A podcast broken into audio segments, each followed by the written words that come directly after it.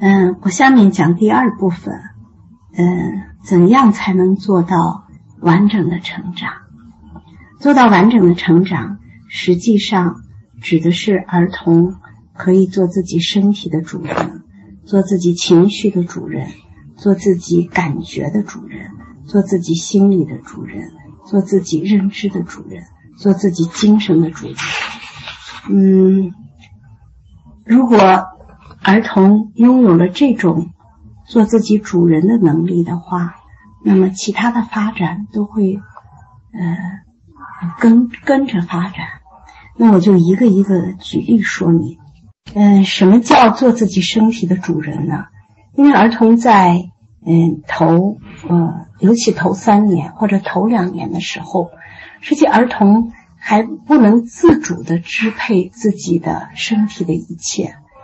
嗯，儿童刚出生的时候，只能呃支配他的头，因为他要吃东西，所以准确的说，他只能对他的口有支配能力。所以他的口想吃东西的时候，他就自动的能转这边转那边。但是你要让他用手抓东西的话，他是没有能力抓的。也就是说，他的意识或者他的神经还没有发展到能自主的状态。由此呢。他必须要不断的使用自己的手，直到把手使用到能准确的抓住一样东西塞到嘴里，这个过程才完成。如果我们知道儿童没有这种自主性的话，那他抓什么都不让他抓的话，那么这个手的功能就会嗯减弱。比如说，嗯，我不知道大家。嗯，平时在生活中是否观察过成人的手？嗯，我们知道，当一个成人的手高度敏感、精准的时候，嗯，你就能知道这个成人的手他可能做过跟手有关的工作，比如弹钢琴，或者你到银行去观察银行职员的那个手。他的手因为长久的要数钱，或者因为做手的工作，他手的那个敏感度跟那个精准度就非常之高。然后我说这句话的含义是什么呢？就是当我们准许儿童使用他的手去做各种事情的时候，你就能观察到儿童刚开始是一把抓，然后过来他就会学会三指抓。五指抓，三指抓，两指抓，直到他的手变得非常精准的时候，他就喜欢那些拼插的东西呀、粘的东西呀、使用剪刀呀。那么这些都是在使用他的手，直到把他的手使用的极度精致，那么这个孩子的手就被发展了出来。所以我们常常，嗯，会嗯告诉很多成人。你去观察周围人的手，你就能知道他的手是不是在童年发展的足够好啊。那实际上身体的其他的部位也是这样，比如说脚，儿童的腿也是这样，脚也是这样。当他刚刚开始学步的时候，他就要不断的走，不断的走，不断的走。但是当他这一步完成的时候，他就开始让你抱，啊。然后抱了以后，等他嗯再能走的时候，他就会走马路上的边沿，嗯墙面，嗯嗯，他不会在那个宽阔的平坦的路面走，哪里不平他就走哪里。实际这都是在练习脚，练习手。我们所说的主人，就是我们根本不知道儿童在什么时候练习什么。嗯，只有儿童自己的身体知道。我们所说的让儿童做自己的主人，就是准许儿童去练习他这些东西，以至于把他身体的很多部位练习到能够呃非常精微的状态。我们说这是叫身体，那这样身体里边的这个生命力就会被释放出来。所以早期呢。如果你不让儿童活动的话，就是在限制儿童的生命的成长，限制儿童的活力，限制儿童的这种生命力向外释放。再比如说情绪，嗯，我们中国人的情绪呢，嗯，都比较童年，你就情绪把握不住，所以你看电视连续剧的时候，你你就能看到，嗯，那个我们中国人的那个情绪，电视上的情绪乱宣泄，嗯，大人，嗯，彼此说话吵架。把握不住自己的情绪，对儿童火冒三丈，这都是我们童年情绪没有发展好，我们自己内在的调节能力不好。举例说明，在有些问题中，家长就说：“我的孩子一哭，我就很焦虑，我就不知道怎么办。”我就在想，嗯，很多爸爸妈妈就很害怕孩子哭。如果你认识到那只是孩子的情绪，你准许他哭，你只是坐在旁边陪伴他，等他哭完了，你再跟他，嗯，问发生了什么，嗯，就可以了。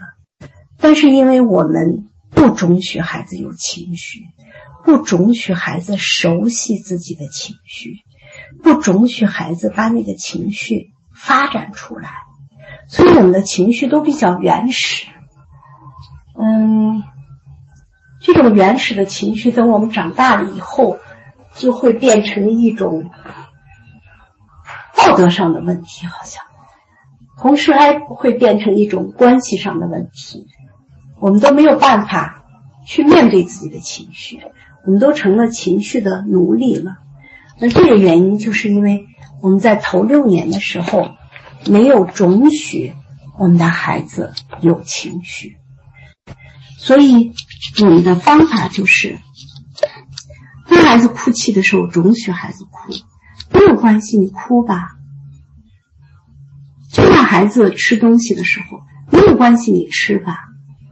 嗯，孩子有情绪的时候，没有关系，你可以有情绪的。情绪是我们这个生物一个很重要的特质。我们就是这样被赋予的，我们就是这样被造就的，我们就是这样在大自然之手中把我们出生出来的时候就拥有这么一样东西。所以，当我们的孩子哭的时候，就准许他哭，没有关系。啊，哭很好的。儿童之所以没有那么多的心理创伤，就是因为他给哭出来了。把里边的东西透过哭给释放出来了，所以儿童才显得在不断的成长。你看大人吧，就都不太会哭了。如果大人都能会哭的话，那么也是一种疗愈。所以，我们最主要的就是容许孩子哭。等孩子哭完了，问你发生了什么？啊，你刚才。给情绪命名，你刚才听看上去非常的愤怒，非常的悲伤，你能不能告诉妈妈，那发生了什么？你的情绪在表达什么？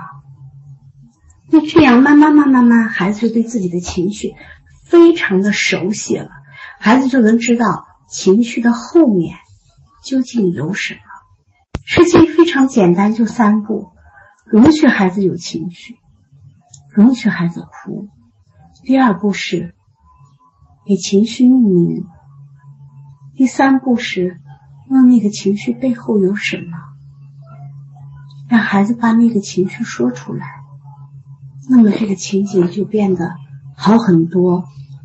所以我们说，嗯，让孩子从小能够认知自己的情绪，嗯，能够拥有自己的情绪。能够跟自己的情绪共鸣，那么这也就好很多很多。就像我们想发展孩子的智能一样，我们总是在孩子很小的时候指给孩子看：这是鼻子，这是眼睛，这是耳朵，这是苹果。我们在对待情绪上也是这样：你悲伤了，你很生气，你很伤感，你很失落，你很愤怒，你很高兴，你很喜悦。当你让孩子认识到这些嗯情绪的时候，孩子就慢慢慢慢熟悉了自己生命的这一部分，就像熟悉了一条街道，熟悉了一个商场一样，孩子就能在那个情绪的世界里自由的行走。也能够把握那个情绪了，这是我们讲的情绪，感觉也是这样。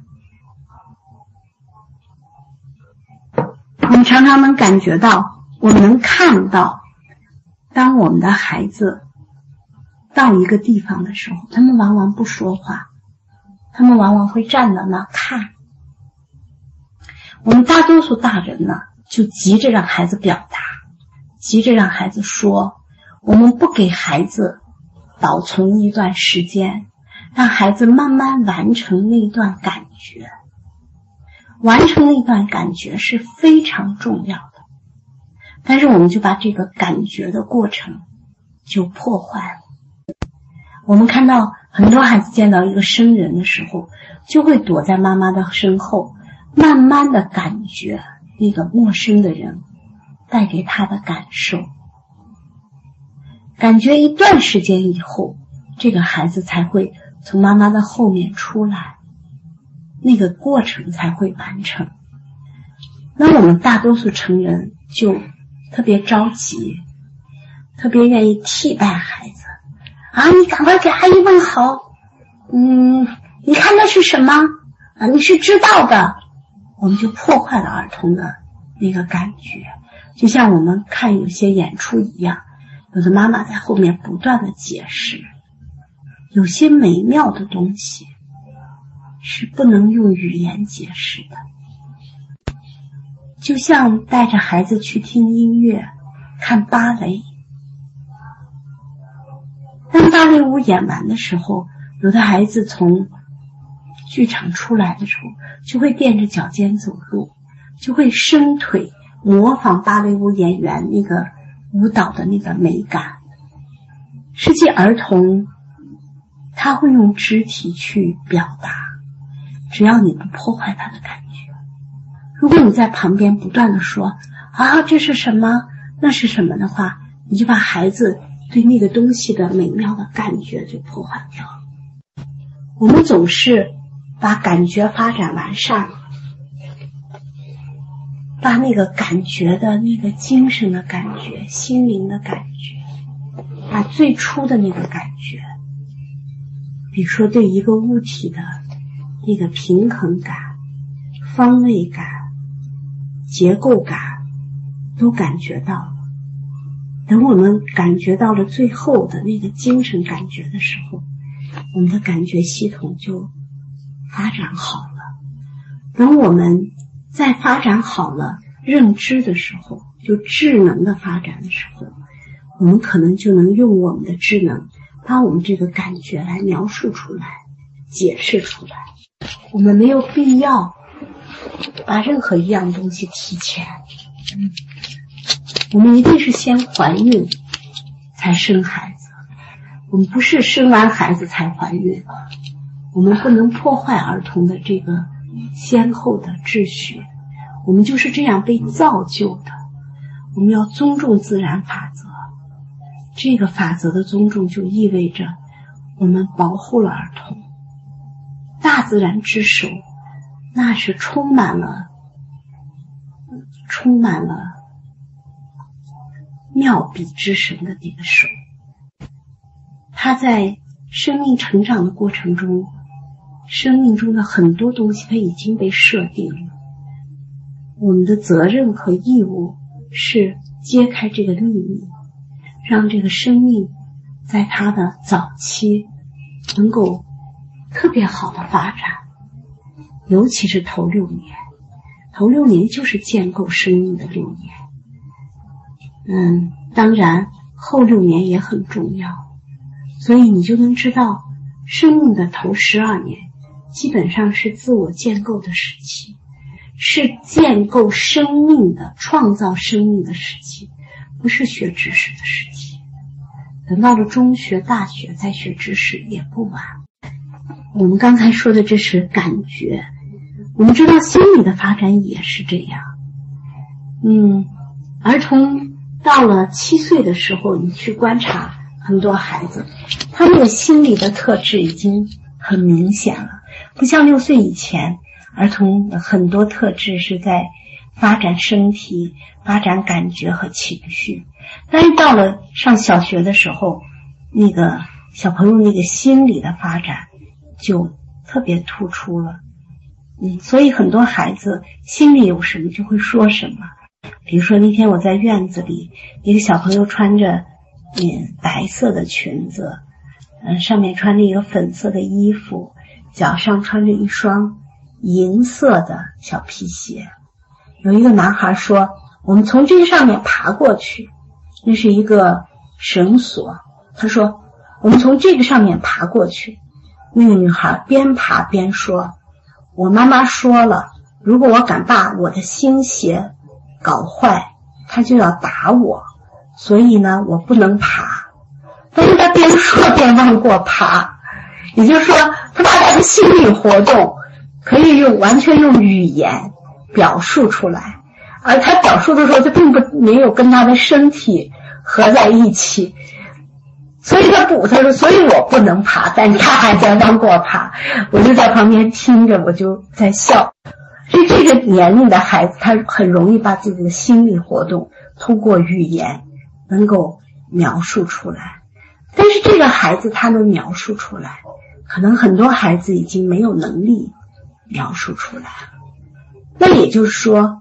小小孩呢，他们如果不压抑他们的话，他们内心想什么，他们就会用语言描述出来。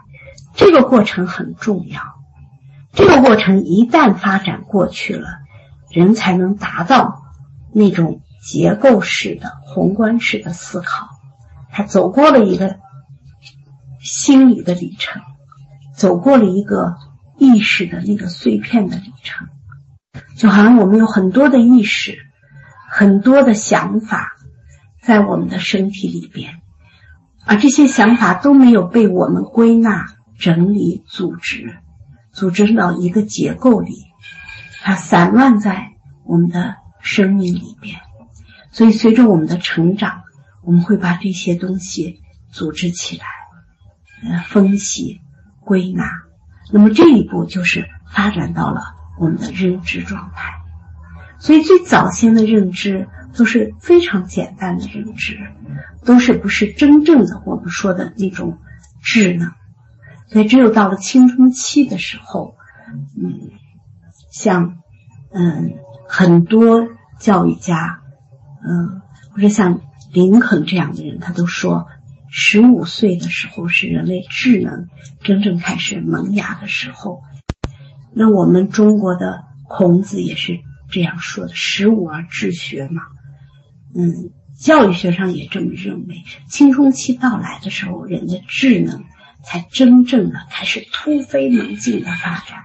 这时候，真正的学科式的这种逻辑才能在生命的这个嗯发展的过程中才能呈现出来。所以，早先的发展。当然也伴随着，嗯，简单的这种认知的发展，但最主要是在发展儿童的情绪、感觉和身体。所以我们说，嗯，所谓教的那一部分，人类知识的那一部分，一定是在青春期到来的时候才真正的学。那么在这之前所学的东西，都是来养育这个生命的。比如说学绘画、学音乐、学文学、学诗歌，这些都是养育我们生命的，把我们这个生命变得非常美好，变得很智慧、很美好、很善良、很有情趣，里边非常丰富。这是在十二岁以前教育的一个核心，就是让这个生命。能滋润到很很好的一个状态。嗯，这是我们说的。那精神的发展呢？我们说儿童天然就是精神贵族，为什么呢？因为每一个部分的发展都可以通向精神。我们可以用肢体表达爱，爱就是最高的精神，爱就是最高的意识。我们可以有感觉，最高的感觉就是精神的感觉。我们的儿童对音乐的感觉就特别到位，无论是抒情的、律动的，只要音乐打开，儿童自动的就能感觉到。那与此同时，我们知道情绪也是这样子的。那有时候，当我们唱一首歌的时候，读一个故事的时候，儿童都会哭，这就是因为儿童的情绪达到了一个精神的状态，达到了一个心灵的一个状态。儿童会表现出这种独有的特质，所以我们说，生命的每一部分都会达到精神，而达到精神的时候，我们那个自我就在我们的生命的内部开始产生了，开始落地了。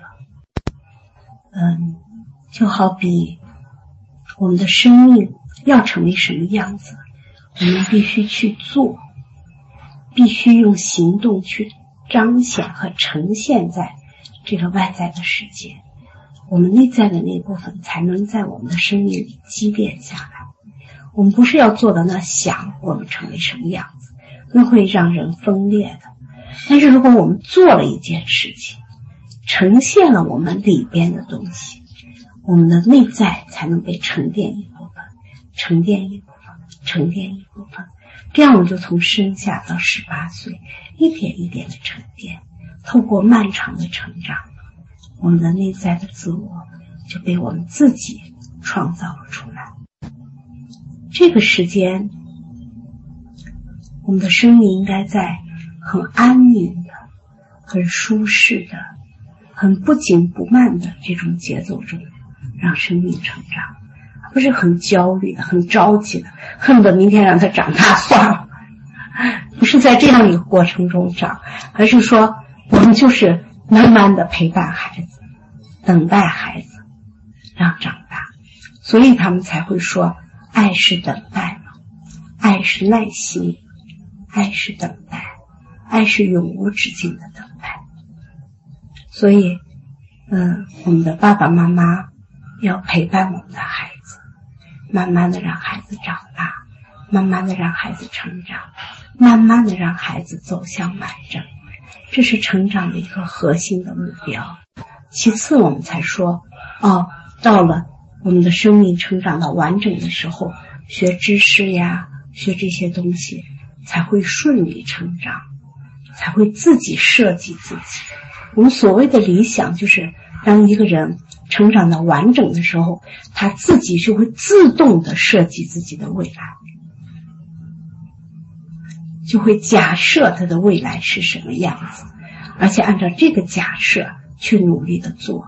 我们把这一部分称为理想，而生命如果能够自然的走到这一步的时候，走到这种完整的状态的时候，这个生命就会自动的去设计自己的未来，去管理自己的未来，同时去实现自己的未来。我们把这个称为理想，这就是一个生命完整。到十十五岁的时候，十五岁左右的时候会产生的一个状态，所以完整的成长会让你的孩子成为一个完整的人，一个有创造性的人，一个有理想的人，一个能够设计自己未来的人，并且能够管理自己未来的人。好，谢谢大家。嗯。嗯，我们机构最近培训部推出了，呃呃，一个爱和自由父母微课堂。嗯，这个微课堂呢，实际非常有价值。嗯，他有一批呃那个呃教师或者教育专家，他们真的已经成为嗯。教育专家了，他们在解决孩子的问题上，以及对这个理念的实际操作上，嗯，真的非常非常的到位。呃，这些东西都对家长有巨大的帮助。